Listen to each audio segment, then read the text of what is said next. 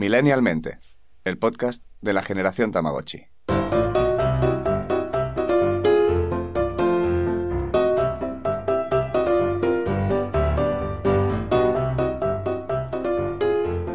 Bienvenidos otro día más a Millennialmente, tu podcast de confianza. Ha quedado muy enérgico ¿Verdad? eso, ¿eh? Sí, te has ido como desinflando al final, pero te ha quedado súper enérgico. sí, es que pensaba que me ibas a acompañar, pero me has dejado aquí sola. Digo, pues mm, me he desinflado. Yo es que estaba esperando meter mi bonitos, bonitas y boniatos. Tía, no me quedo mal. Eh, bueno, Eh, a ver, podrías eh, meter una verdura diferente cada día. Así como. Ya, pero es que con bonitas, bonitos. Y boniatos. boniatos. Hola, pepinos, pepinas y pepinillos. Pepinos, pepinas, no lo veo tan viable. No tengo ganas de saludar Ahora que al pepino. boniatos sí, pero pepinos no, ¿no? Es que no tengo ganas de saludar al pepino de nadie. Es que le gustan más grandes. No, ¿No quieres a saludar al pepino de No. Bueno, hola a, todas los, a todos los pepinos y a, ¿A todas, todas las las, patatas. Sí. Em, Y tomates, tía, no seas discriminatoria. Y tomates, tomates también. Tomates también. Me- menos al brócoli, fíjate. No que le, pueden dar mucho por culo. Oye, pues no está tan malo. Perdona. A mí es que me gusta lo que no le gusta a nadie. Eso es la verdura del diablo. No me gustan las fresas, pero me gusta la coliflor, ¿sabes? Uy, el otro día hice una sopa de verduras, yo solita, ¿eh? Eh, sí. ¿Te acuerdas que tú estabas ahí somos, y estaba somos bueno? testigos. De, de hecho, están en nuestro TikTok. Hay un pequeño. Es verdad, que pusiste lo que come Blanca, lo que come Chris. Y me dejaste muy bien, porque en plan, yo soy la fit y no, no soy nada fit. Bueno, pero Me eres un poco fit. En plan, Un poco. ¿cómo te gusta comer bien o cosas sanitas? Intento comer bien porque si no luego me siento una mierda de persona. y con eso sí que no puedo. Eh, pues eso, que el otro día hice una sopa de verduras, que os voy a dar la receta. Mira, podríamos poner aquí una musiquita de... Está... Bueno, es está- la perfecta, fíjate, porque me, me da bien. miedo la receta que nos vas a dar. O sea, es, es la perfecta. Vale, atención a todos. ¿Por dónde empezamos? Cortamos las verduritas en juliana. es- Creo que es en juliano, no sé. Bueno, Espera, ahora me va con, en plan, con me vocabulario aquí técnico, con pro. tecnicismos. Vale. Eh, en juliana, pues... bueno, quiero decir, a- ataquitos pequeños de toda la A ver, vida. mí no me- cortamos la verdura lo Sí. finita de Pero ¿qué toda la vida, como más. Coliflor, eh, calabacín, zanahorias y patata. ¿Vale? Entonces, coges dos patitas de pollo, dos, no hace falta más, lo metes en una olla con agua y a tomar por saco. Y te vas al sofá. Dentro de una hora, hora y Entonces media. es una vas. sopa de verduras, una sopa de pollo con verduras. Mm, bueno, es que si caldo no le de echas pollo. pollo. no tiene sabor a nada. Pues eso, no. Bueno, a ver, yo sé que igual. sopa de verduras Es un intento de. O sea, es una sopa de verduras no apta para vegetarianos. Vale, pues una sopa de verduras no apta para vegetarianos. Y le echas una pastillita de estas de caldo de verdura. A ver, es a ver, ¿Qué? me vienes aquí Cueces o enriqueces, ¿sabes? Ostras, qué bueno. Esto no me lo esperaba, ¿eh? Esto sí que es un ¿Por plot qué? twist. No, no me lo esperaba. Me esperaba que me, nos iba una receta aquí súper súper A ver, Chris, artesana, o sea, súper soy yo, como- orgánica. Mm, No, esto no iba a pasar y lo No, sabes. no, me- pensaba que me- nos ibas a sorprender. ¿Ves cómo lo de- Oye, pues. ¿Ves cómo la musiquita de terror no iba mal? Ponimos- Total, que todo esto lo termina con una pastillita de creme, ¿no? La señora, dilo tal cual, no, no, eh, es, no le es metas que filtros. me siento, me siento muy halagada porque hayas pensado en algún momento que iba a dar una receta buena. Sí, a decir, claro. hostia, Sí. esta tía sabe lo que se hace. Por un momento No, me lo gracias, eso es una amiga. Te quiero. ¿Nunca has pensado en apuntarte a hacer clases de Eh, cocina? no, Yo lo pensé una pues vez. es lo, más, lo que más odio en, en este mundo, cocinar. Pero me da mucha envidia eh, cuando la gente es... O sea, Sí, sabe cocinar bien. sí. Ya, Entonces- da mucha rabia. A ver, yo tengo suerte de que tengo una yaya que cocina muy, muy bien. O sea, que la Ya. tengo cada... Me refiero a que la tengo cada Mm. día cerca y entonces, pues, hay muchas cosas que sé bien. cocinar. No, y que sé cocinarlo porque ella lo... Mm. Me ha explicado cómo lo hace, pero... No sé, que luego vas a un sitio y dices, ay, mira, me han hecho este y esto y algo súper elaborado. Me encanta. ¿Sabes lo que me da rabia de mí misma? Que yo voy a un restaurante, eh, por ejemplo, eh, hace un tiempo fui, bueno, hace un año así, pedí un risotto de ibéricos en un restaurante, en una cadena de restaurantes muy conocida, y sé mm, perfectamente cómo copiar el sabor. Siempre está alguna pastillita de crema o alguna cosa así por el medio. pero eh, sé llegar a imitar Que esa- sale ese ese risotto. sabor. Creo que sé de qué, compa- de cadena risotto, dices seguro, y todo. seguro. Eh, ese risotto es- está entre una de las pocas cosas que sé cocinar. Cocinar de cocinar, no de tirar un trozo de carne a la plancha. Cocinar. Y me siento muy orgullosa. Pero es que luego, a la hora de la verdad, odio cocinar. Me pongo de muy mala hostia. O sea, es para verme en la cocina, ¿eh? Acabo enfadada conmigo misma. ¿En serio? Yo hay Te lo veces que, yo hay veces que... Uf, alguna vez... Mira, es de las pocas cosas que me desconecta, que me desdigitaliza. Sí, pero un O sea, rato. mm, bueno, yo me puedo tirar Yo una 10 hora y media o dos en la Uy, cocina y no me da igual. Yo me vuelvo O sea, loca. alguna vez, pues, eso me pasa como yo diría, ¿eh? tres veces al año, pero que me dice, Buah, me apetece un montón hacer, no sé, mm, Hmm. fajitas, por ejemplo, cosas así, en plan comida mexicana, así me encanta. Oye, pues tú te ríes, te estás un rato que yo hago la, No, no, el sí, pan a mano. sí. Yo ¿El no pan, en serio? Sí, sí, que la fajita la hago a mano. Hago la, Qué la- Oye, yo quiero que me invites a, a comer fajitas. Ya faré fajitas, yo te hago fajitas. Y además, hay una cosa muy guay, es que, bueno, muy guay, que me hace gracia que me gusta cocinar muchísimas cosas que no me gusta comer. En plan, me gusta mucho hacer crepes, me gusta... ¿Y no te gustan las crepes? No, ni los ¿En gofres, serio? y también me gusta hacer gofres. He hecho donuts, he hecho... O sea, me gusta hacer como postres y cosas dulces Pero luego no te las comes. no, ni lo pruebo. O sea, yo yo sé que no un me gusta. bizcocho de zanahoria que se te va la olla. Mira, esto del bizcocho de zanahoria, la primera vez que me lo dijo una amiga, la Marta, un carrot cake, no sé qué y tal, y no sé cuántos, y ya en sí, un pastel en Hombre, sí, a ver, no suena bien un pastel De de, zanahoria, zanahoria, pero en pues, realidad lo probé, yo creo que es de las pocas cosas, porque no es, no es extremadamente dulce. no. Y no sé, No, lo ves no. como un bizcochito con un buen gusto, además, como siempre se le pone como un poquito de aroma de vainilla o de no sé qué o de no sé cuántos. Yo lo hincho a canela. Es que me encanta la, La canela. Bueno, está bien, yo prefiero que sepa canela que no que me pongan azúcar. Yo soy adicta a la canela. Prefiero que me endulcen con, en plan, que me pongan cosas que tengan sabor así, que no que me endulcen. Sí, sí, Ya, que ya, ya. azúcar, ya no, ya claro, está, es que con la canela ya re- rebajas el nivel de azúcar que le tienes que echar. Eh, yo me echo canela hasta en el café con leche todos los días y un poquito de cacao, 0%. mm, 0% Cacao de este polvo. puro, ¿no? Sí.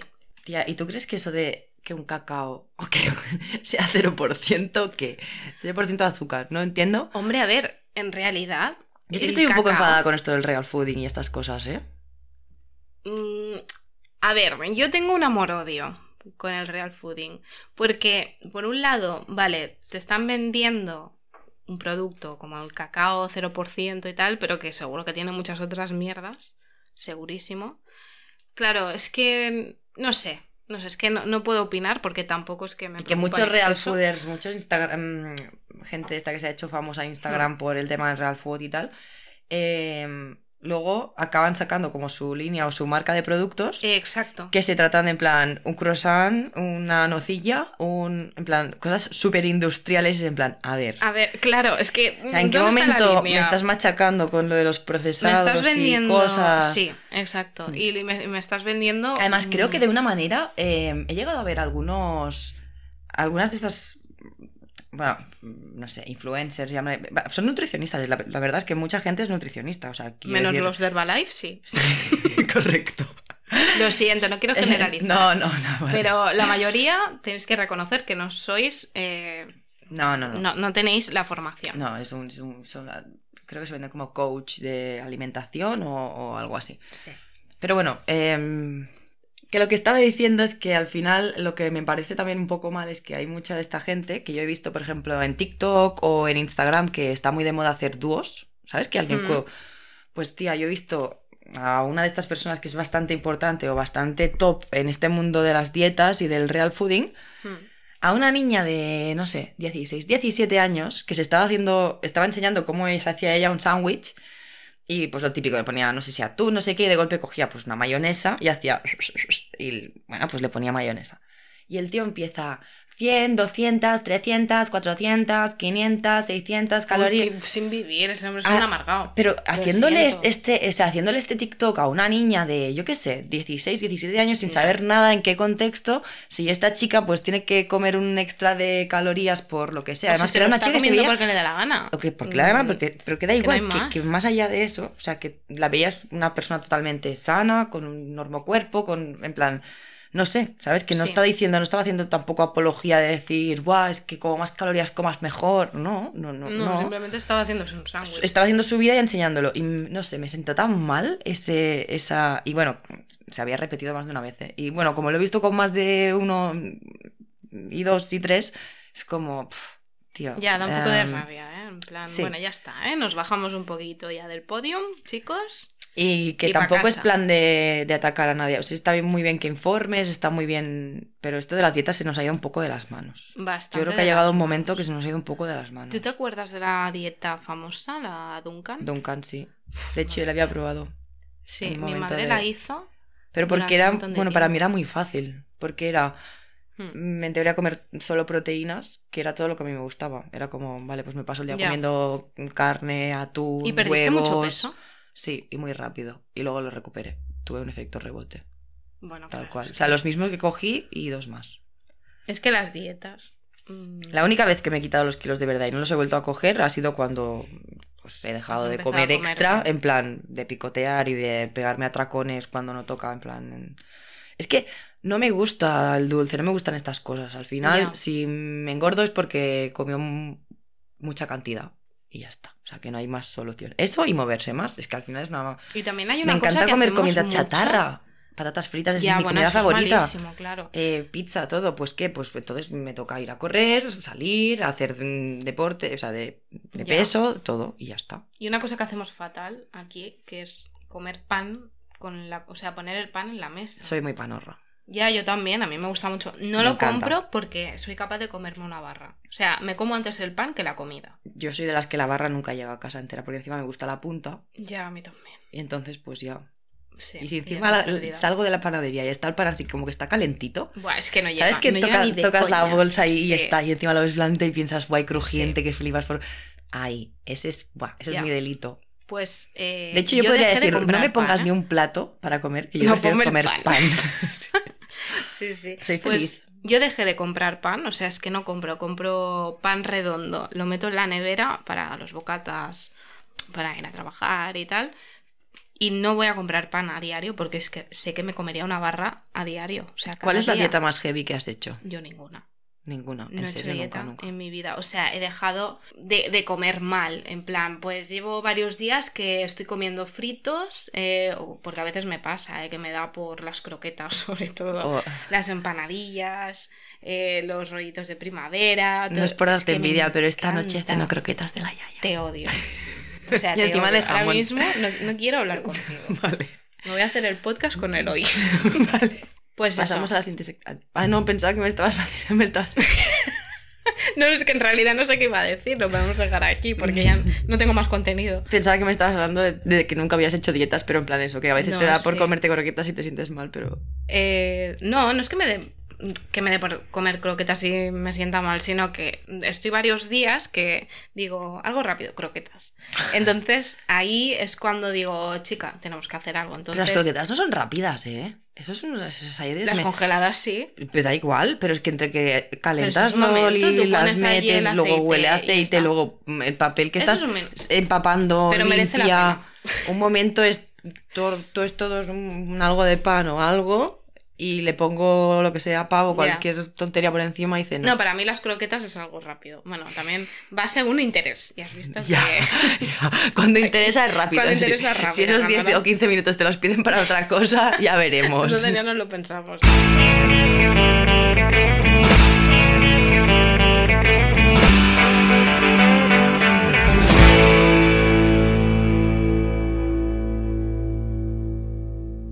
Hoy tenemos en Millennialmente a un invitado estelar. Nos hace muchísima ilusión tenerlo con nosotras, especialmente a Chris, que es muy fan de su personaje en Servir y Proteger. Tía, acabas de dar una pista ya, porque con esto ya saben que es actor. Pero bueno, aparte de ser actor, también produce, es director, ha hecho teatro, cine, televisión, series y, ¿sabes qué? Salió en un videoclip de un dúo musical súper, súper millennial. ¿En serio? Sí, yo no te voy a decir quién es, ya te lo contará él si quiere. Ahora quiero saberlo.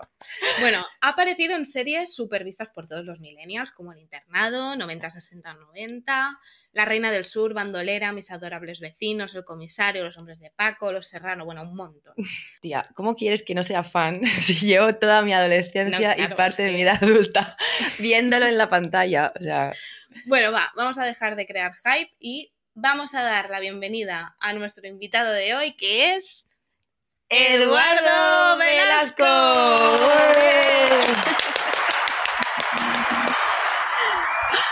Hola Eduardo, bienvenido a Milenialmente. Muchas gracias por venir a compartir este ratito con nosotras. Pues nada, un verdadero placer. Creo que hacéis eh, cosas muy divertidas, muy ágiles. He visto algo y cuando me enviasteis la invitación, pues dije, por supuesto, hay que estar ahí. ¡Viva el mundo millennial! Vamos allá. Muchas gracias, viva.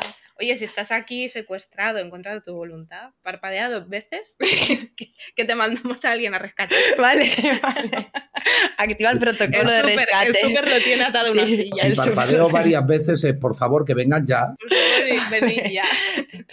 Bueno, gracias de nuevo. Eh, estaremos aquí un ratito juntos y intentaremos no quitarte mucho tiempo. Yo no prometo nada, ¿eh? Bueno, lo, lo vamos viendo. Vale, vale. Bueno, Eduardo, cuéntanos, ¿cómo estás? Eh, sabemos que has tenido vacaciones después de tres años sin parar. Eh, ¿Cómo ¿Cómo, te han sientes? sabido esas vacaciones? Han sabido estupendamente, básicamente porque, bueno, las vacaciones, eh, para mí este año las vacaciones tenían dos verbos, que era el verbo estar y el verbo cuidar. O sea, eh, cuidar a gente, he ido alquilando casitas con dos habitaciones, han pasado mucha gente por allí, escritores, novelistas, periodistas, eh, guionistas, eh, dires de foto, dires, eh, también amigos, actores, dramaturgos, en fin. Mucho rato de intelectualidad, cultura, charla, tertulia, sobremesa, estas cosas bonitas. Y también ha habido un poco de tiempo para la fiesta. Y estas Importante. cosas, sí. A ver, Y sobre todo también el verbo estar en los sitios y no moverme mucho, no andar de un sitio para otro, eso que te vuelves loco y, y como solo tienes vacaciones de 15 días, quieres verlo todo en 15 días Claro. y llegas más cansado de cómo te fuiste.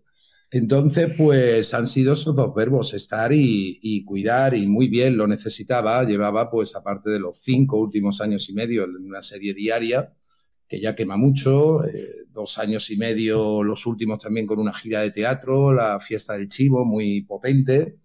Y en definitiva, he cerrado como un ciclo de 10 años, casi desde el 2012, eh, con un nivel de trabajo muy bestia. Entonces, yo creo en esta cosa de que cada década, digamos cada 7, 12 años, solemos tener un cambio de ciclo porque vamos creciendo, vamos evolucionando, vamos madurando.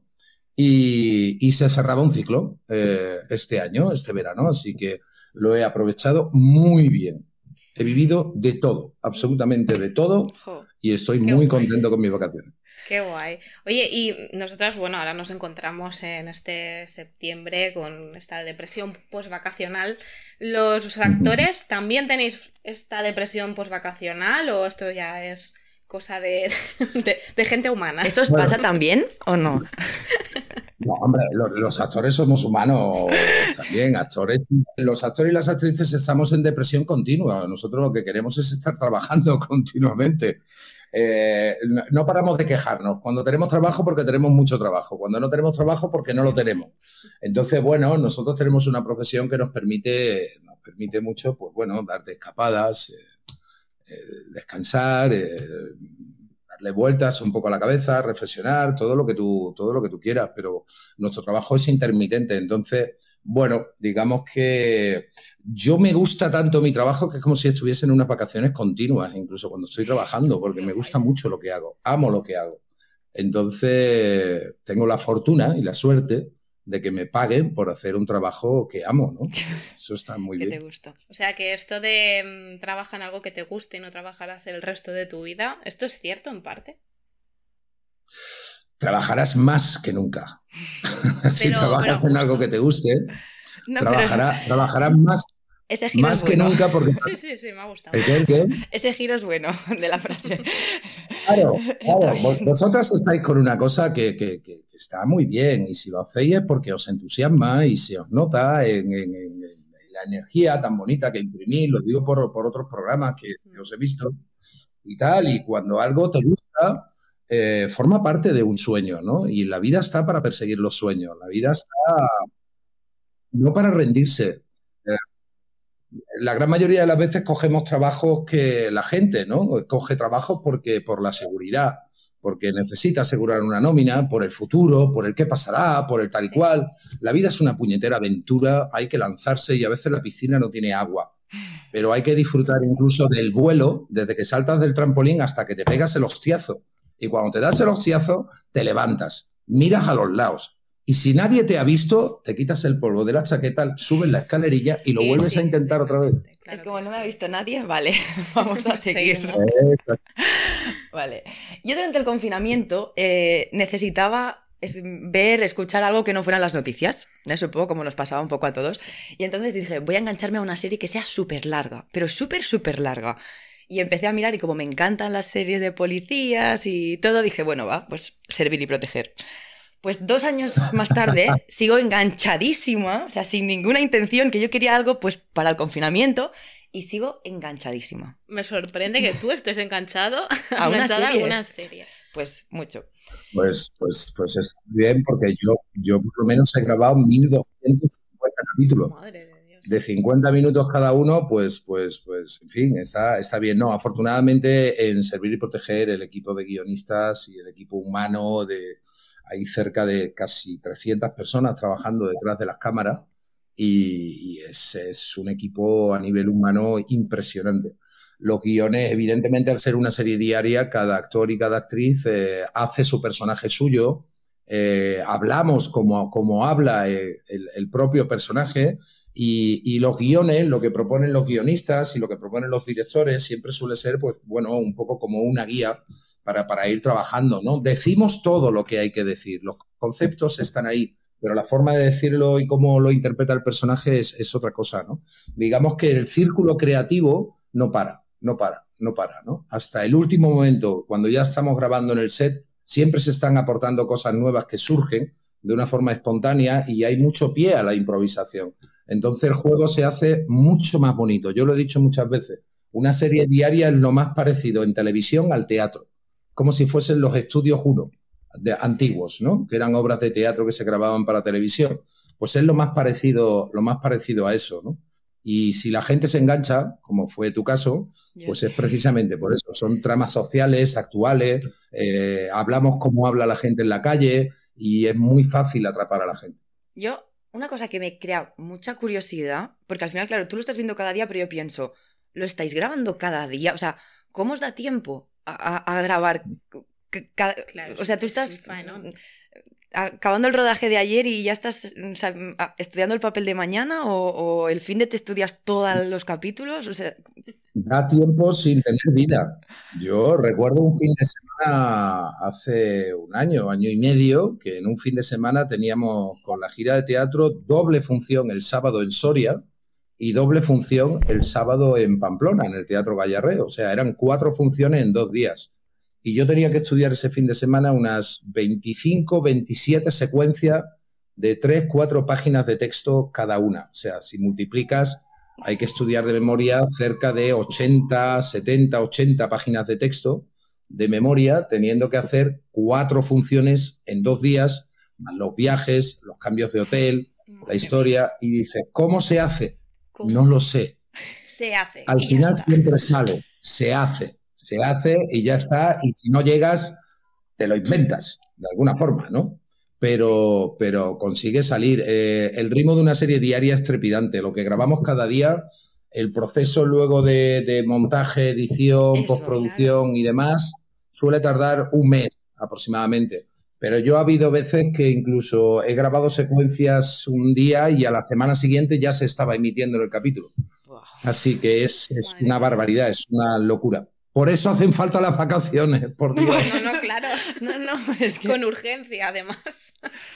Oye, y cuando estás tanto tiempo, tantos capítulos en la misma serie, eh, luego no tienes como un poquito de resaca emocional cuando acabas. Bueno, de, alguna forma hay que saber despedirse también de los personajes, ¿no? Cada uno tiene su, su ritual. Yo creo que se me haría, es lo que más difícil se me haría, yo creo Me daría como, Y hay que- como bueno, riña o nostalgia emo- ¿no? cuando lo pensaba. Emocionalmente, emocionalmente hay un vínculo con el personaje, ¿no? Es como si fuese una pareja, pero cuando en un momento dado tienes fecha Mm. de fin, ya te vas preparando de antemano a que eso, a que eso se va a acabar, ¿no? Yo no necesité hacer mucho ritual para despedirme del personaje porque ya lo estaba preparando. De hecho, Fernando Quintero, el muy cabronazo, y perdonadme la expresión, eh, le costó, le costó morirse, ¿eh? A mí me costó mucho como actor encajar la muerte de Fernando Quintero, porque el tío ya navegaba solo como personaje. Yo había veces que me miraba en el espejo y durante los últimos dos, tres años decía, qué ganas tengo de perder la cara de Fernando Quintero, cuando me miraba en el espejo, ¿no? El tío se resistía a morir porque, porque las secuencias me lo hacían muy complicado. Entonces, yo creo que han sido las secuencias más difíciles que yo he grabado de, de, este, de este personaje, ¿no? Pero lo, lo coloqué también, creo que de una forma tan, tan inteligente para mí a nivel emocional, no quiero decir que a nivel interpretativo, porque eso está al gusto de cada uno. Sí. Hay gente a la que le habrá gustado mi trabajo y gente a la que no. Esto siempre es así. Pero a nivel emocional creo que fue inteligente porque, porque no lo he echado de menos en todo el verano, ni siquiera ahora. Es el personaje, yo creo que más grande al que yo me he enfrentado en, en mi vida. Han sido cinco años y medio dándole vida y es eh, un personaje con muchas aristas. Pero yo terminé de grabar un 6 de junio. El 7 de junio a las 9 y media de la mañana me subí en mi moto, que tengo una Harley, una Sporter, y tiré para Málaga con la mochila para pasar tres meses dando vueltas con la moto por el sur. Y, y sí, lloré. Lloré cruzando de Peñaperro, lloré encima de la moto despidiéndome del personaje. Pero en cuanto que llegué a Málaga, me quité el casco y dije, Fernando Quintero ya no está aquí. Ya no está. Ya no está aquí. Quintero es un personaje que, bueno, es, es una montaña rusa de emociones en la serie, eh, los giros de trama. Es un personaje como que te intentan pintar como un antagonista, pero que te cae bien desde el primer momento. O sea, que estás padeciendo y no quieres que le pase nada.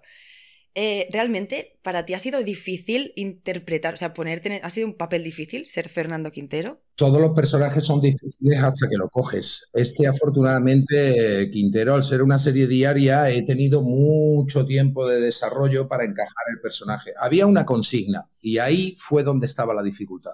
La consigna fue Tirso Calero, uno de los creadores de la serie y productor en su momento, era el coordinador de, de guiones. Eh, yo tuve la primera reunión de equipo, la tuve con él.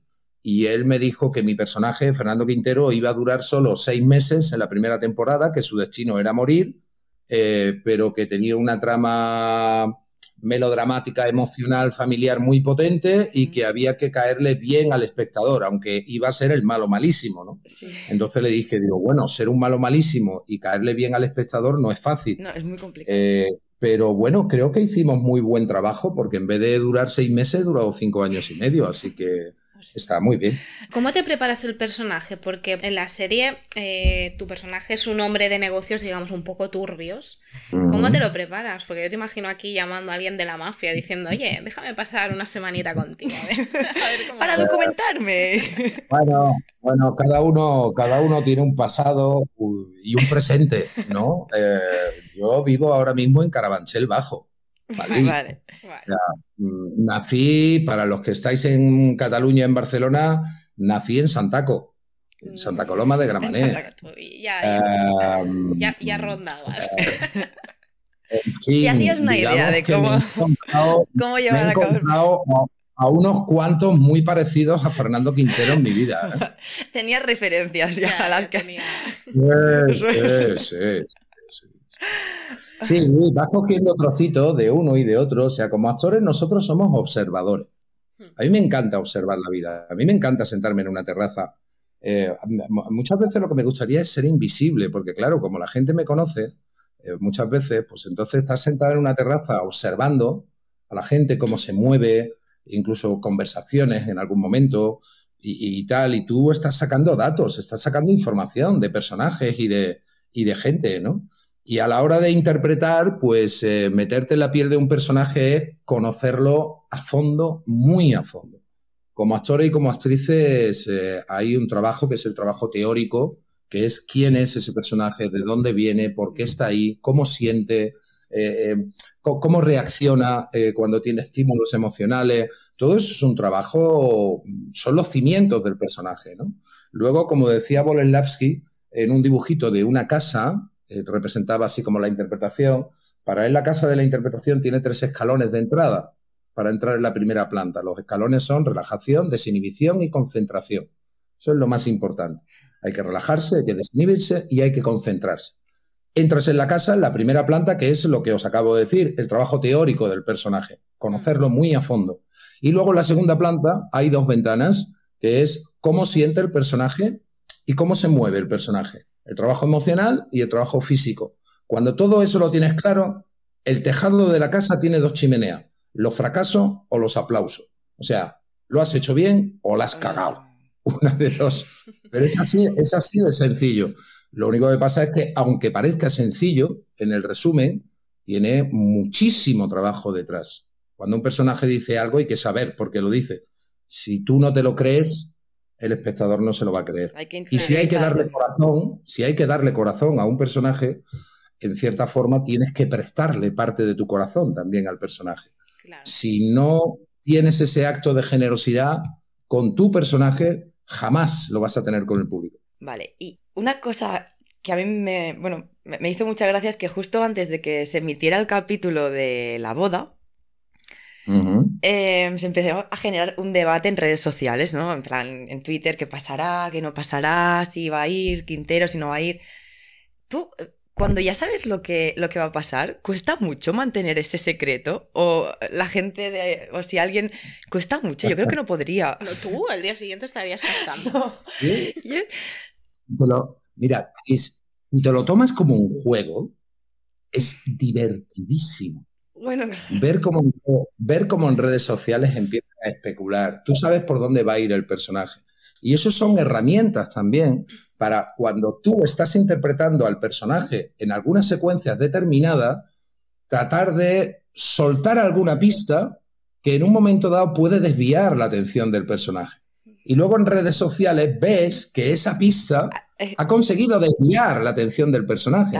La interactuación, la interactuación con los seguidores de la serie eh, en una serie diaria es muy bonita precisamente por eso porque tú estás jugando con ello a generarle intriga. La intriga en una serie policíaca y sobre todo siendo una serie diaria, que como género es el melodrama televisivo puro y duro, es el melodrama televisivo. Todo se tiene que contar, no hay, no hay tiempo, no hay dinero para, para ni presupuesto para, para, desarrollar secuencias de acción, ni nada de eso, ¿no? como todo se tiene que contar, tú tienes, eh, ¿cómo te digo yo? Es como si ¿Cómo se llama el, en los juegos estos de rol? El que, el que manda, el que lleva el jefe, ¿no?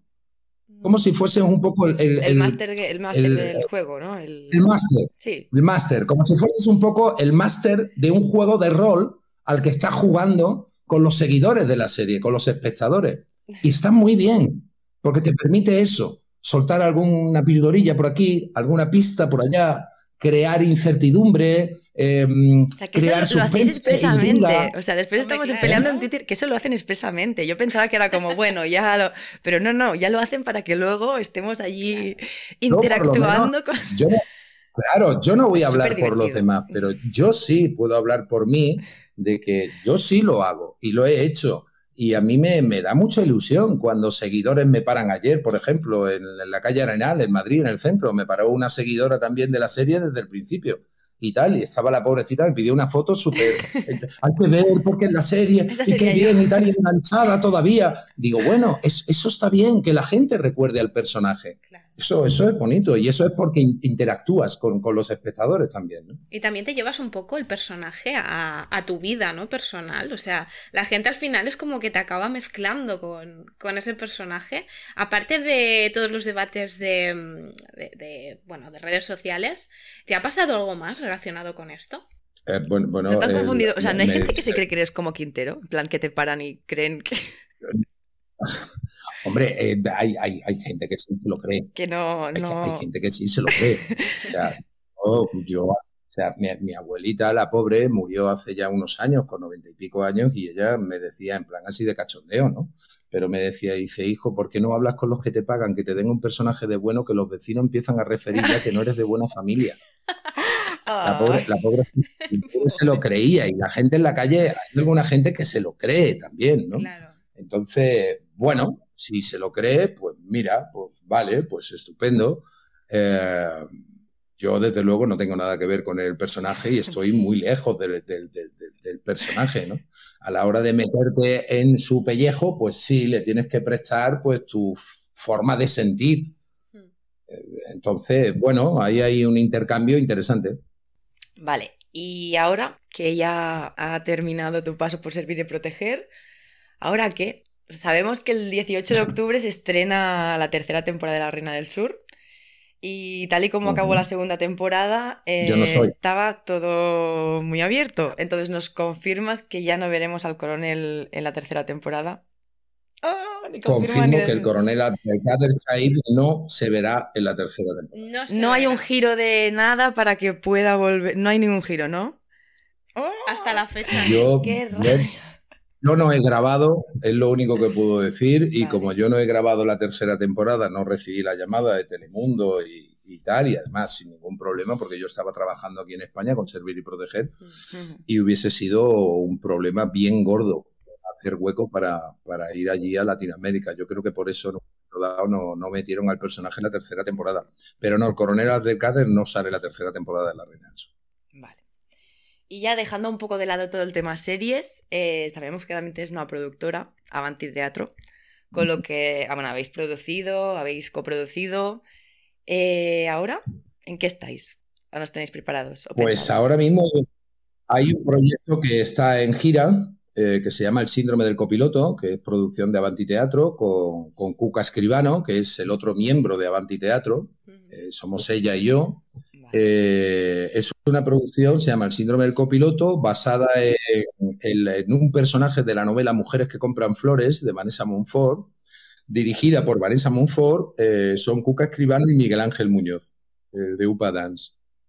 Entonces, bueno, el espectáculo es maravilloso, creo que hemos hecho una producción eh, muy bonita porque es, es la travesía de una mujer que va con las cenizas del marido y en el barco se le aparece el fantasma del marido, la imagen de cuando ella lo conoció, o sea, por eso es Miguel Ángel, más joven y tal. Pero es la travesía de una mujer en un velero atravesando el Mediterráneo para llevar las cenizas de su marido, su pareja, desde Cartagena hasta, no, desde Alicante hasta Tánger, ¿no? Sí.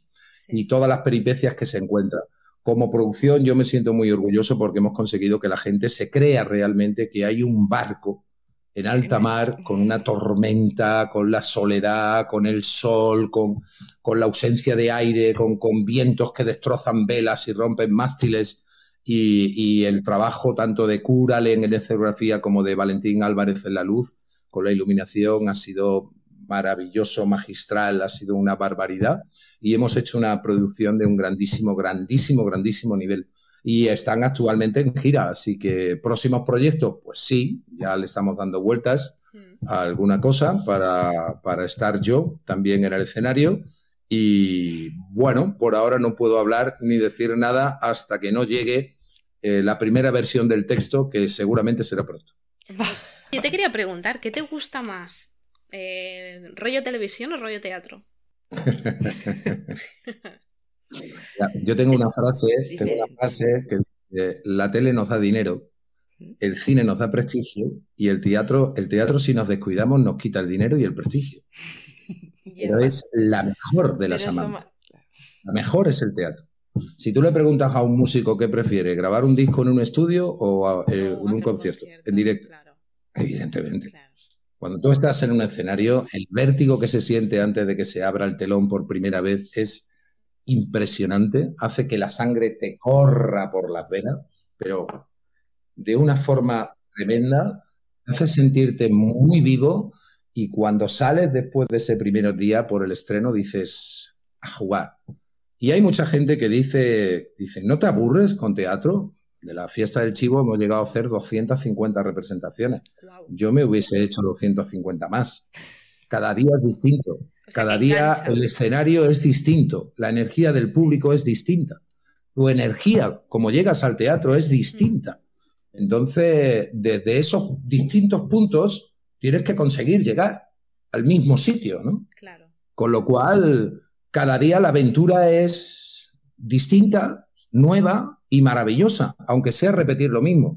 Porque el objetivo, en definitiva, es conseguir, como yo digo, cuando, cuando esa catarsis se provoca eh, entre tu trabajo en el escenario y el de tus compañeros con el público, es maravilloso. Cuando sientes un poco desde el escenario que es como si tu brazo se alargase y le hiciese al corazón del público, clac, y dices, ya te tengo, ya te tengo. Ahora sé que te puedo hacer reír y que te puedo hacer llorar. Y cuando termine el espectáculo, me puedes aplaudir o me puedes abuchear porque no te ha gustado el espectáculo. Pero yo sé que te hemos atrapado. Que ya sí, hemos llegado. Y esa, esa sensación es Lo que maravillosa. Hombre, queda muy mal decirlo y sería como un tópico, ¿no? Pero a veces es incluso mejor que un orgasmo. Jolín, me lo estás pintando aquí muy bien. ¿eh? ¿Ves, Blanca? Como... Depende del nivel de orgasmos que se vaya teniendo, ¿sabes lo que te digo? Eso ya depende. Eso ya depende claro. Bueno, va, vamos a pasar de bloque eh, y ahora vamos a hablar un poco de antes, ¿no? De antes, porque en este programa nos gusta mucho recordar la época de los 90, los 2000. ¿Tú qué estabas haciendo en los 90? ¿Era cuando estabas estudiando de actor? Eh, ¿Cómo recuerdas eh, aquella época? Bueno, aquella época yo recuerdo el inicio de los 90, pues con toda la ilusión de lo que podía pasar en este país después de, del 92. O sea, en el 92 tuvimos, pues nada, vosotras tuvisteis la- las Olimpiadas en Barcelona, que cambiaron radicalmente la fisonomía de la ciudad.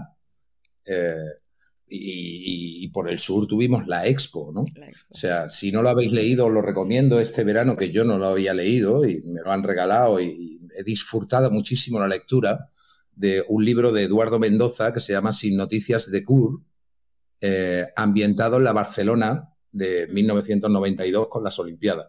Eh, son dos extraterrestres que aterrizan en Barcelona, uno de ellos eh, pueden cambiar de fisonomía y uno de ellos pues se- se aparece entre Barce- por medio de Barcelona pues como si fuese Marta Sánchez, la cantante, y entonces se pierde, se pierde. Y el otro, el otro extraterrestre, se tira toda la novela pues haciendo parte de todas las peripecias que le ocurren buscando a su compañero Gur, que no sabe dónde está. Y está ambientada en la Barcelona de 1992. Yo os lo recomiendo. Tiene que ser muy Después de eso, pues, pues nada, yo los 90 fueron, yo empecé a estudiar teatro tarde, así que los 90 fue cuando, bueno, arranqué a estudiar teatro y también fue una etapa de, de mi vida como bastante brusca, buscando el sitio, intentando saber qué hacer. Eh, los 90 fueron un poco resaca de lo que en Madrid fue pues esa movida de los 80, ¿no? Sobre todo porque todo lo que pasó en los 80 en Madrid, por ejemplo, o en ciudades como Barcelona, eh, fue una eclosión, yo, yo diría que cultural, social, de identidad también, de generación, ¿no? Identidad generacional y toda la historia eh, muy potente, ¿no? Y yo pagué un poquito consecuencias en los 90, pues por de, no, no, no me duele en prendas decirlo ni, ni reconocerlo, incluso públicamente, ¿no? Porque creo que si he llegado aquí es eh, como consecuencia de lo que he sido en el pasado también. Yo en un momento dado me perdí por lugares oscuros, de depresiones y de, y de historias hasta que encontré que, que para mí el teatro, o por lo menos dedicarme a creativo y artístico, era lo único que podía serenar eh, esa, esa cabeza que yo tenía en ese momento, ¿no? Con mi imaginación, con la con la creatividad y, y hasta que encuentras eh, el sitio por donde poder canalizar todo eso, ¿no? Así que los 90 fueron una etapa, para mí, una década de mucha, de mucha búsqueda, encontrar el sentido de mi vida. Eso fue. Te iba a preguntar si siempre habías querido ser actor. Entiendo que no, que simplemente pues No. la vida te llevó hasta allí y De hecho, de, de- de hecho, de hecho, yo- vamos, mi sobrino, por ejemplo, ahora mismo, Adrián, que está estudiando composición musical en el conservatorio, en el Real Conservatorio de Música de aquí de Madrid, este es su segundo año. Yo a él, por ejemplo, ayer que lo vi, eh, lo invité a un espectáculo, se lo decía. Digo, fíjate que si, si yo, a mí me regalaron una guitarra a los ocho años, cuando tenía ocho años y estaba en Santa Coloma de Gramenet, si yo no hubiese sido un niño tan impaciente, pues yo creo que tenía trastorno de, atención, esto del TA este y tal, si yo no hubiese sido un niño tan impaciente, lo que pasa es que, claro, en aquella época cuando yo, era chico, trastorno de atención nadie sabía lo que era, es que el niño no quiere estudiar, guantazo al niño y ponle ahí una cuenta de multiplicar de la gorda. ¿sabes? O, lo que era, o lo que era el bullying. O sea, el bullying es no seas maricona, aprende a hacerte nombre y toda la historia. En fin, ya, ya sabéis cómo era aquello. Pues me regalaron una guitarra y porque no tuve paciencia. Si hubiese tenido paciencia y hubiese aprendido a tocar la guitarra, igual hoy en día no sería actor, sería músico. No lo sé. claro, Eso... La cuestión es encontrar, encontrar algo. Encontrar, recomiendo también, y aprovechemos un poco esta historia también para recomendar cosas bonitas que hay que leer. El, último libro que ha sacado Rosa Montero, que se llama El peligro de estar cuerda. Este libro lo tengo, yo en la, en la, galería para leérmelo. Pues pues de verdad léetelo porque te va a petar la cabeza. Sí. Y te vas a dar cuenta, toda la gente que lo lea se va a dar cuenta que, no, no estamos locos, que no estamos solos, que sabemos lo que queremos y que lo único que tenemos que hacer es conseguirlo. Parece que estoy haciendo promoción de la canción de, de Ketama. ¿Sabes? No estamos locos, que sabemos lo que queremos. Bueno, muy millennial también esa canción. Sí, ¿eh? millennial, muy millennial. Pero en definitiva se trata, de, se trata de eso, ¿no? Se trata de saber qué es lo que te toca el corazón, saber qué es lo que en un momento dado te remueve las tripas. Es como cuando estás delante en un momento dado de alguien y aunque sea solo cruzar la mirada, dice algo se me está removiendo por aquí, por dentro, tengo que hablar con esa persona, porque es interesante, ¿no? Mm. Entonces, pues eh, es, amor y en la vida hay que vivirlo todo desde ahí, desde el amor, pero sobre todo desde el amor a uno mismo, a lo que realmente quieres hacer y que nadie te diga jamás que no puedes conseguir tus sueños, por lo menos sin haberlo intentado.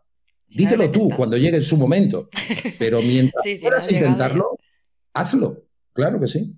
Oye, deberías de dar charlas motivacionales. Sí, ¿eh? El rollo coach no tienes futuro, ¿eh? No eres, la primera persona que, me no, no, es que te lo digo en serio, o sea, que nosotros estamos empezando aquí con esto y estamos como, bueno, a ver qué pasa y, jolín, mola, que te digan, venga, va, a ver por ello, Yo, en fin, me considero una persona que tengo mucha energía, o sea, yo soy un chicharilla, un culillo de mal asiento, como yo digo, y, tal, pero esa energía, desde luego, si se vive desde el amor, lo que hay que hacer es transmitirla, hay que contagiarla, hay que hacerle ver a la gente que sencillamente es eso, la vida está para soñar. Y bueno, yo vivo a gusto, yo necesito muy pocas cosas en la vida pero, pero me siento muy satisfecho donde he llegado porque disfruto mucho haciendo lo que hago. Así que si yo lo he conseguido, todo el mundo también puede hacerlo. Puede, puede intentarlo. Bueno, como te hemos dicho antes, Blanca y yo somos de un pueblecito muy pequeño y Blanca en sus tiempos mozos eh, eh, era una motera temeraria. bueno, tenía una motero de Vespino, de motero de Ya, que te cuente, que te cuente. No, no, no. Es chiste, es chiste. sí, sí, es que es una guasona, tía. Mis padres me compraron a los que eran 14, 16 sí, 14, años, 14. 14 porque se podía conducir con 14 años una 49, una moto rosa, monísima. De color rosa. Que eso iba a 20, me parece. y no me dejaban salir de las cuatro calles del pueblo. o sea que. Nosotros sabemos que tú eres súper aficionado al tema de las motos. ¿Y esto que te venía? ¿De, la, adolescente ya? ¿De cuando eras más pequeño? También tenías una moto de color rosa. No, rosa. No. no, no, De color rosa nunca he tenido una moto de color rosa. Lo que te has perdido. Pero sí tengo, anécdotas con esto de las motos. Yo desde los 18 tenía ganas de tener una Harley. O sea, sí. pero en ese momento, pues la familia también era como de moto no.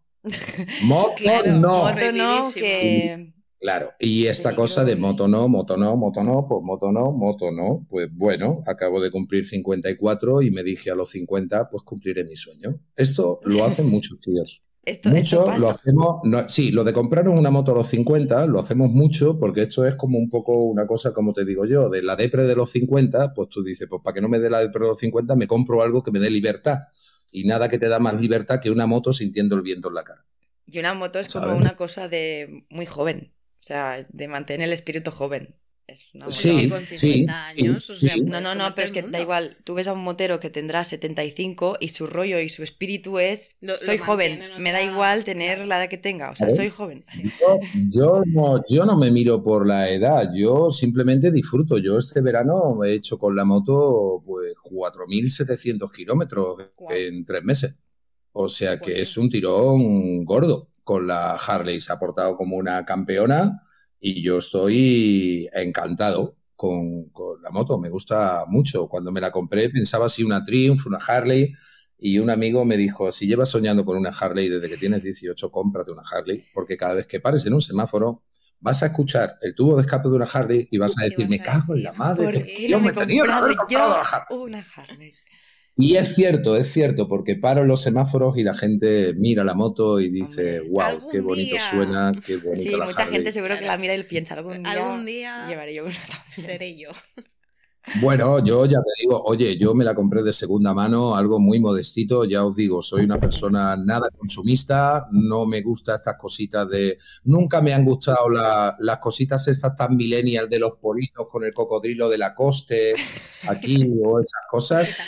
Todo eso no me ha gustado nunca nada. Yo soy de ropa muy básica, pero, pero cuando digo eso de perseguir sueños y de volar, que es lo importante, en la vida hay que saber volar, pues eh, tener una moto sin hacer locuras. Una Harley es una moto pues muy tranquilita, son 300 kilos de hierro, no puedes hacer chalauras en carretera, 120 manteniendo toda la velocidad en todo momento, pero es una moto para viajar eh, muy bonita y es una moto para viajes largos, desde luego para viajar solo. Así que más libertad, imposible.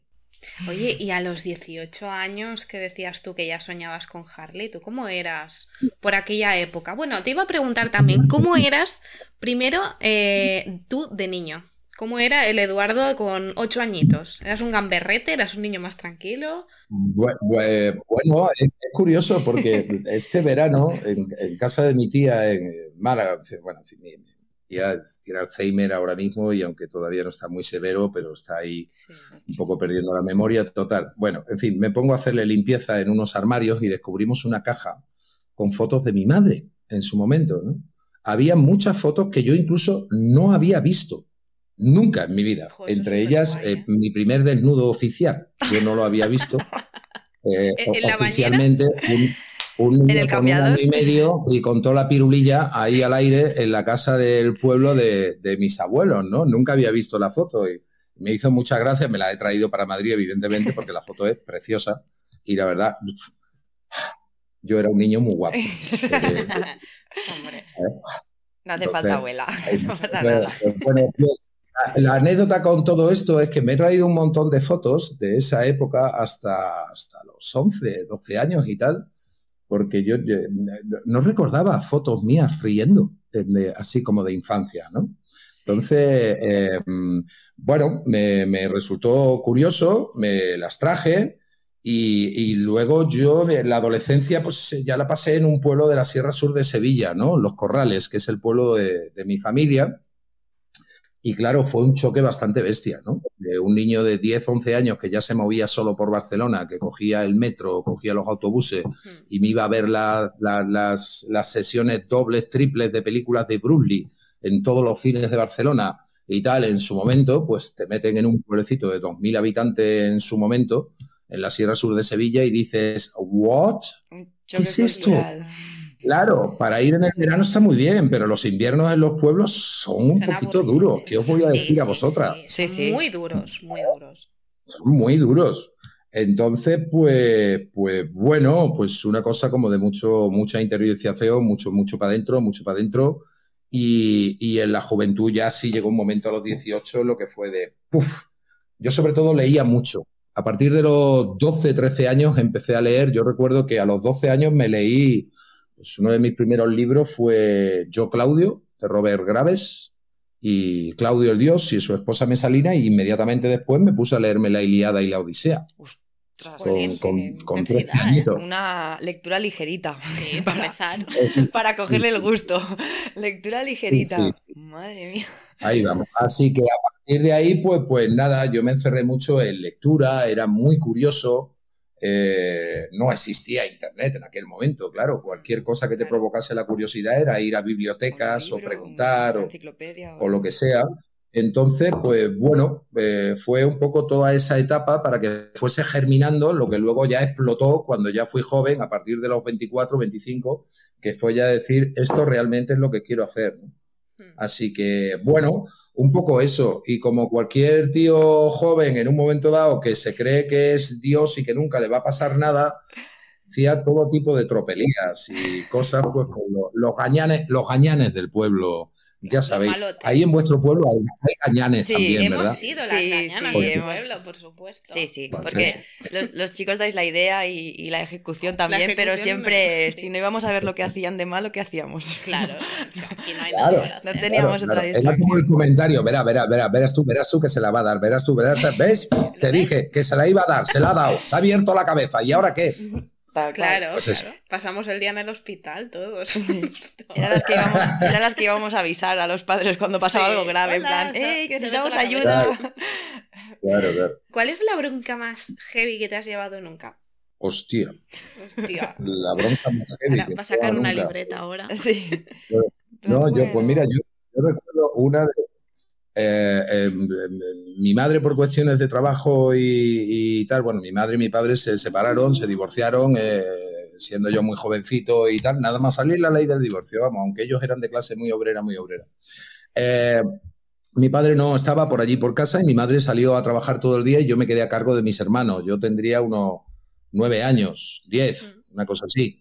Y como yo tenía la imaginación que tenía, pues me dio por abrir todos los cajones, todos los armarios, saqué sábanas, mantas, historias y convertí todo el salón de la casa junto con otra habitación en una especie de pasadizos, de túneles, de historias, contándole unas historias a Una- mis hermanos de que estábamos como en un castillo, como tal y cual. Cuando mi madre llegó ya. Buah, y vio bronca. todo lo que yo había liado con las sillas encima de las mesas, las historias, los muebles, las tal y cual. Eran no los sé decorados, cuánto. eran los decorados. Tenía que entrar. Claro, claro. Yo era en ese momento me convertí en el director de arte, ¿no? De, de todas las fantasías que les contaba a mis hermanos, ¿no? Para que no se asustaran.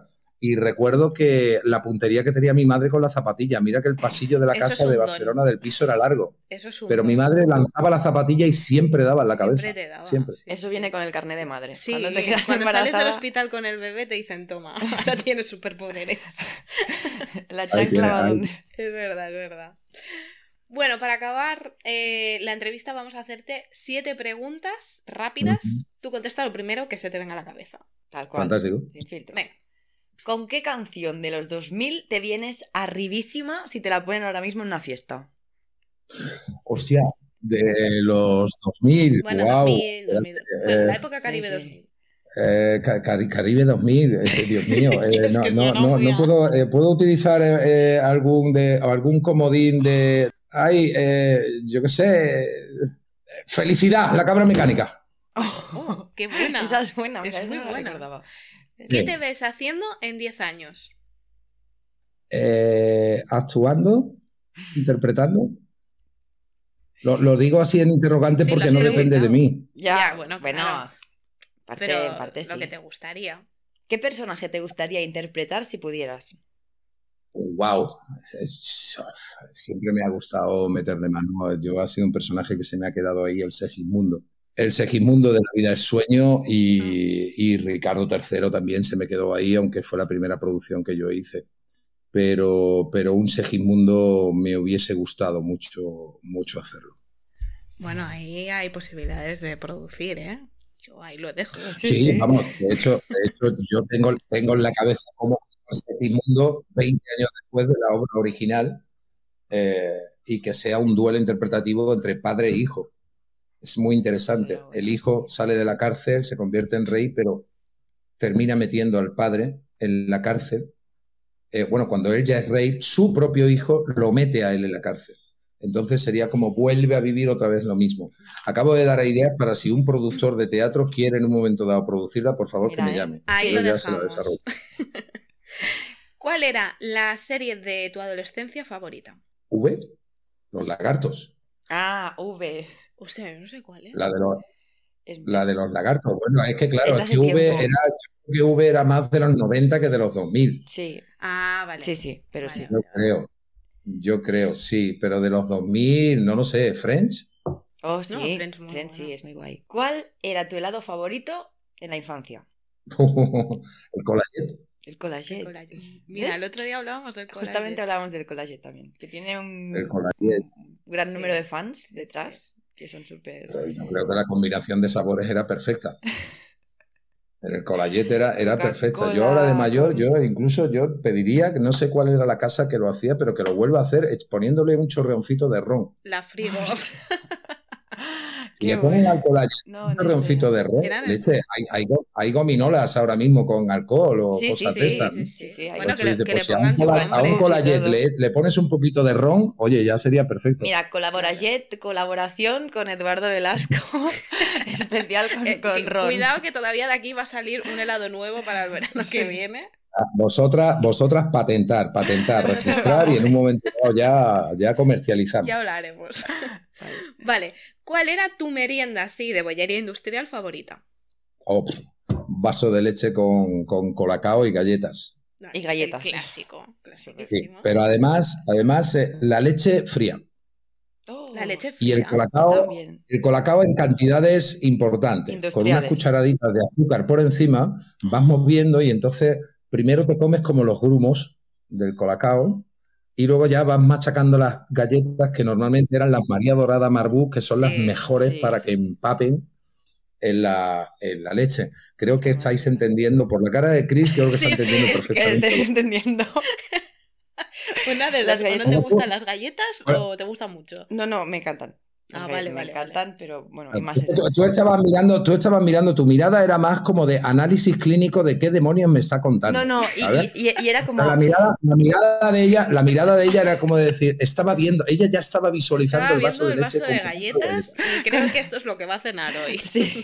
Ni confirmamos ni Me pasa mucho, ¿eh? Que cuando me meto una cosa en la cabeza, luego... Hasta que. Sí, luego estoy...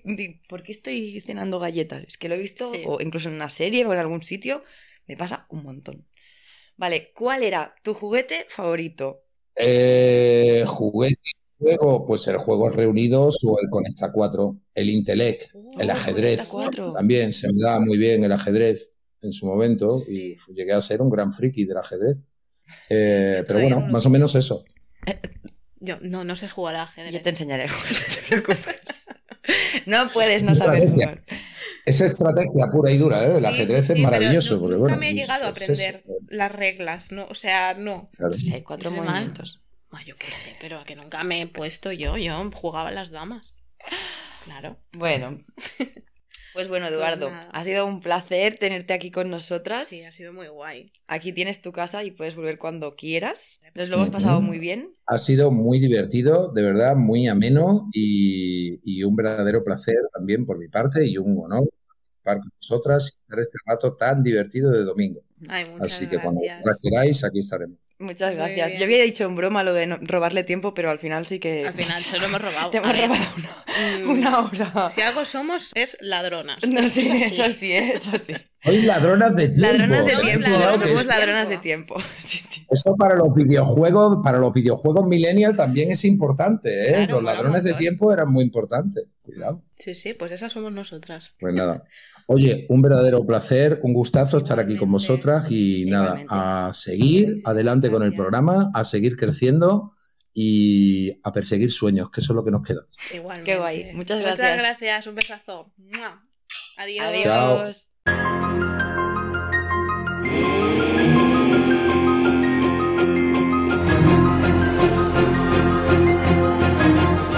Pues bueno, esta semana hemos tenido un sorteo de una experiencia a través de nuestro Instagram y os pedimos que para participar nos teníais que enviar una historia desastrosa que hubierais tenido. Con una cita. Sí, vuestra peor cita o bueno, alguna vez que hubierais intentado que alguna relación funcionara y no, no, no funcionó. Exacto.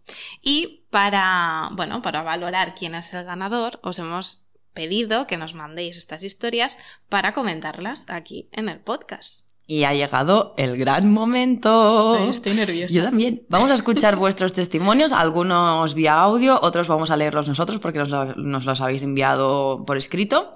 Pero os animamos a que nos mandéis audio porque nos hace mucha ilusión que salgáis en el podcast Y, y probablemente volvamos a sortear más cositas. Sí, sí, porque nos está gustando mucho y esto de, de- de la participación es necesario. Sí. Es necesario. Exacto.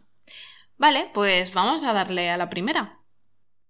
Bueno, mi historia es que yo llevaba hablando muchos meses con un chico, con un chico muy majo, físicamente muy bien, teníamos muchas cosas en común, de esto hace muchos años. Y bueno, al final decidimos quedar, vino a mi trabajo, me trajo un helado, cuando yo salí del trabajo me lo encontré allí.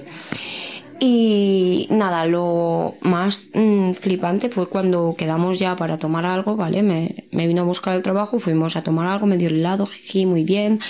Y "Bah, vamos a tomar algo. Total, que nos sentamos y era una persona totalmente diferente. O sea, que cómo te ha ido el día, tal, no sé qué, el trabajo, bien, y qué has hecho, nada.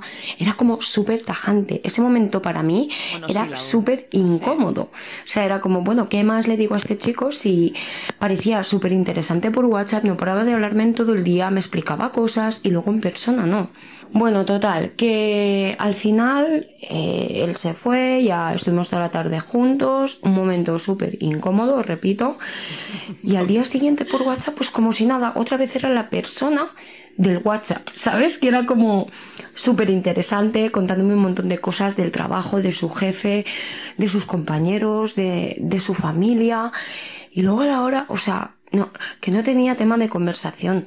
Mari Carmen, una cosa es que tú seas tímido, otra cosa es que, que no hables.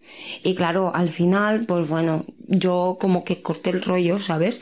Y luego, lo más flipante de todo es que yo era como la mala, ¿sabes? Yo, yo le decía en persona, te decía, estás cortado, no sé qué, ¿por qué no hablas? No, es que soy así. Pero luego por WhatsApp era otra persona, te lo juro. Y nada, al final yo dije, mira, tío, o sea, me estás tomando el pelo. Y, y definitivamente como que dejamos de hablar, pero luego es eso, lo más flipante era que yo tenía pues como la culpa de joder, me has dejado de hablar, que no sé qué te pasa, que no sé qué... Buah, fue, fue como una experiencia bastante horrible, duró muy poco, pero fue horrible porque era como... No sé, me, me sobraba todo, ¿sabes? En fin, esta es mi experiencia y ahora ya puedo participar en el sorteo, que no es día uno. Vale, y la frase final era, eh, por aquel entonces yo tenía perros y era como, tío, para no escuchar a nadie, me quedo con mis perros. Sí que sí. Vamos, que le toca un muermo. Sí, pero es Un que muermo en esto toda regla. de la doble personalidad, eh, lo que es pues eh, la mensajería instantánea, sea que sea, ¿eh? sea Instagram, sea WhatsApp, esto pasa mucho. ¿eh? Pero tú eres una persona que estás en, en Instagram o en cualquier sitio explicando cómo te ha ido el día, tu trabajo. O sea, si tienes manera de, de, de escribirlo, ¿por qué después cuando estás delante de esa persona no puedes explicárselo igual? En plan, lo mismo que me vas a escribir, explícamelo. Porque hay gente que es como, pero es como todo, ¿eh? Si te fijas, por ejemplo, en las redes, ¿no? En Instagram, que comenta en plan mal a influencers y tal, y dices, es que estás diciendo cosas que luego en la calle no, no lo dirías. No, eso sí, eso sí. El, el Entonces- hate o, o- o pero no solo envalentonarse. hate, con todo. Envalentonarse más detrás de una pantalla lo veo, lo veo que pasa. Pero es que el caso que nos está contando esta oyente es que vamos. Pero, viene a ser lo mismo. Una persona que la tienes delante y es monosílabo y te vas a tomar algo y. sí, no. Y aparte es súper incómodo. Y Porque... luego estén todo el rato por el WhatsApp. Pero eso le pasa a mucha gente. Desde el Messenger, la gente que a lo mejor es más reservada o, o que simplemente es gilipollas, yo qué sé, pues tiene esa vía fácil de, bueno, por mensajería yo puedo ser quien me dé la gana, pero de tú a tú eh, acaba saliendo mi personalidad de mierda y, y esto es lo que hay, no hay más. Pues mira, traumitas de la generación Messenger. Sí. Venga, vamos con el siguiente. Vale, otra chica nos dice, mi cita más desastrosa fue quedar con un chico que me gustaba de internet y cuando llegué no apareció y encima apagó el teléfono. Uh, Pero hay un plot twist. El chico realmente sí que había ido, lo que le preguntó la hora. O sea que obviamente se hizo pasar por otra persona y lo hizo a modo venganza, vete a saber por qué. qué fuerte. O sea, le da plan- plantón. Tú me, quizá algún día ella no le contestó o tardó en contestarle o alguna cosa y dices, sí, pues ahora te voy a dejar yo plantada. Qué fuerte. O sea, eso es de muy mala educación, ¿eh? Sí. eso no se hace. Y eso ya te hace ver que es una mala persona. O sea, Sí, que no era para que ti y no, ya no. mejor que te hubiera hecho eso. Vaya a ser que encima te enamores y sea un capullo integral. Sí, sí, sí, sí. No, no. Eliminado. Vale, nuestra siguiente invitada nos ha llamado, así que la tenemos en directo y podemos interactuar con ella. Qué guay. ¿eh? Eh, os presentamos a Sara y bueno, Sara, cuéntanos cuál ha sido tu cita desastrosa o horrible que hayas pasado. Pues hace cuatro años eh, decidí un día conocer gente nueva y me metí en internet y di con, con un chat. Empecé a conocer a un chico y bueno, eh, decidimos pasar a otra red social después de un tiempo hablando y decidimos vernos en, en Sol, en Madrid. Estuvimos alrededor de una hora buscándonos Ostras. Hostia, es que... y ya cuando nos cuando nos encontramos eh, bueno nos habíamos intercambiado fotos él era el que decía ser yo también lo único que me había mentido en la edad y bueno era menor de edad yo era mayor de edad en ese momento Oh. Qué feo. y bueno a pesar de a pesar de ello pues eh, yo le dije bueno vamos a conocernos igual y ya que estamos aquí pues oye Ah, sí, sí, claro. un paseo, charlamos, nos conocemos, pero bueno, el chico era inmaduro y yo le gusté, me lo dijo y demás, y bueno, quiso, se sobrepasó un poco conmigo y quiso, quiso intentar algo más, pero bueno, yo frené y, y no supe, después no supe nada más de él, se quedó ahí la cita. eh. Solo por, cu- por curiosidad, eh, ¿qué diferencia de edad había? ¿Cuánto, cuántos Unos cinco tenías? años. Cinco años de edad. Bueno, Bueno, y que, pero tenía rollo 16. Sí, eso es, sí, tenía Claro. 16 años. en lugar de decir 16, te dicen Claro, como 18 veintipico, para claro. parecer que es mayor de edad, pero realmente no lo era. No. Entonces tú tenías 21. Sí, 21. más o menos. 21. Sí.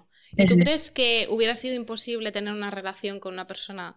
Bueno, es que claro, es que 16 años es, es como. muy- Bueno, es lo muy que dice ella, ¿no? que el problema es que, claro, ella sí que había accedido como decir, bueno, nos conocemos, al final Sí. 16-21 tampoco es tanta diferencia de No, edad. pero es que le había mentido. Ya, pero el problema es que realmente, por lo que tú dices, el problema realmente es que al final viste que era un inmaduro, ¿no?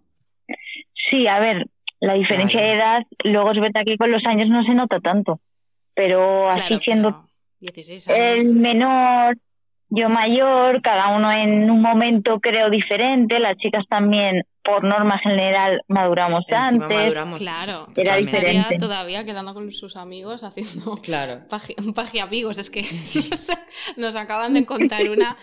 Que en Sí. este caso entendemos que siendo el chico más pequeño incluso, pues bueno, Exacto. a ti te faltó algo más. Un poco, pues entiendo que conversaciones más interesantes, un poco más allí Oye, de- ¿y qué hiciste? Claro, ¿cómo sales de ahí? Claro. Porque quizá te ha caído muy bien. No, no le ha caído bien porque Mm. se propasó un poco, o sea. A ver, estuvimos charlando, dimos un paseo y ya cuando me contó todo y demás me dijo, oye, pues me estás gustando, tal. Y yo le dije, a ver, mm, primero de todo que me has mentido. Claro, esto Y luego pues él intentó, intentó tocarme, sobrepasarse y, y ya dije, oye, mira, ¿En no. serio? Y ahí se acabó. Yo me fui, le eliminé de, de la red social donde estuvimos hablando un tiempo antes de pasar a, a vernos en persona. Y ya y no ahí hubo se más cortó todo. contacto, ¿no? Eso es, sí, sí. Bueno, pero Ante vaya- estos casos, lo mejor siempre es Sí, cortar, de raíz. sano Si no has estado a gusto, está. ni te sientes cómoda, Y decir las cosas claras. y ya que es, Pues sí. que es lo que dice ella, que al final era una relación que hubiera empezado con una mentira. Sí. O sea que, no. Oye, ¿y cómo te ha ido en el amor? Pues después de, después de eso, bien. Eh, llevo tres años y pico con, con pareja y muy bien. ¿Y cómo os conocisteis? ¿Fue Ah. una cita tinderona también o fue algo diferente? Fue un, amigo de un amigo que nos Ah. conocimos en el grupo, nos presentaron. Claro, es que hay bueno, relaciones que tienen futuro. Yo lo siento, pero Tinder, a ver, mm, todas las citas así por internet siempre te llevas chascos. Sí. ¿Has Lo tenido mejor- algo fructífero en Tinder? No, Tinder, no, lo que es la aplicación no la he tenido nunca, Ah, vale, Tinder. vale, Vale, vale. vale. pero solamente lo de lo que me pasó en el chat de este, que era como un chat general donde hablaba mucha gente de ciertos temas y luego podías abrir tú eh, privados con gente que quisieras hablar en concreto. Ah, vale. Ah, vale. O sea, que encima o sea, tenéis como un chat privado para vosotros igualmente. No es que os viera todo el mundo lo que hablabais. Claro, claro, eso es. Claro, es que Tinder es muy nuevo, ¿no? ¿Cuánto lleva Tinder? No sé, que, mm, hombre, no tan nuevo, ¿eh? Yo creo que... ¿Tres 2000 años? No, 2010 ¿Sí? y 15, 16, Llevará estaba más, ¿eh? seguro. Sí, Sí, sí, ¿no? segurísimo. Jolín, claro, es que nos han robado dos años. Ujú. Literal. Es como que Sí. no lo hemos visto. Bueno, pues. Sí, sí, ahora- hemos perdido pues la ahora- cuenta. Y tanto. Muchas gracias. Muchísimas gracias Esperemos que no sea la última vez que hablemos contigo. Claro, cuéntanos más cositas. Claro, cuando vayamos haciendo más capítulos y todo, pues si te parece bien, te llamamos y vamos hablando de más cosas, que nos ha gustado mucho esta colaboración. Gracias a vosotras, chicas, igualmente. Muchas Nada, gracias. cuando queráis, repetimos. Muy bien. que vaya genial. Adiós, Sara. Igualmente, gracias, chicas. Adiós, un beso. un beso. Adiós. Pues nada, hasta aquí el capítulo de hoy. Muchas gracias por todos los audios y por los que nos habéis escrito. La verdad que ha sido muy guay. A mí me encanta leeros, escucharos, sobre todo escucharos. Otra cosa importante, este sábado diremos el ganador del sorteo del Smartbox. Lo publicaremos en Stories seguramente, así que todos atentos a nuestro Instagram. Si no nos estáis siguiendo ya tardáis, milenialmente con ella y barra baja. Y nada más, que os queremos mogollón, cuidaros mucho y ¡Hasta la próxima!